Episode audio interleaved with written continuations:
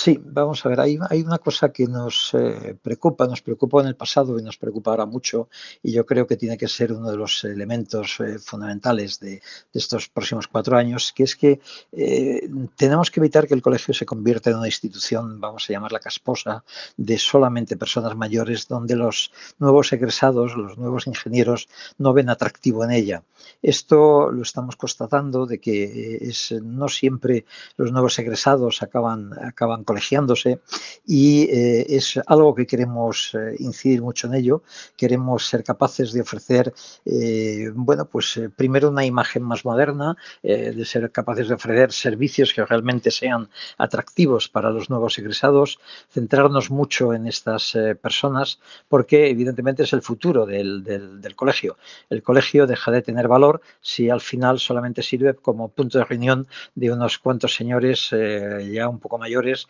que les apetece estar juntos de vez en cuando. Entonces, lo que hace falta es que el colegio eh, responda a los problemas que tiene, se tienen en este momento y que el colegio eh, bueno, pueda ayudar en un momento determinado a estas personas jóvenes, a estos nuevos egresados que eh, necesitan al principio un empujón, necesitan al principio simplemente un soporte, una ayuda y lo vean así en el colegio, lo vean como una institución que les apoya en ello. ¿Quieres escuchar esta entrevista completa? Descarga ya el último capítulo de Aerovía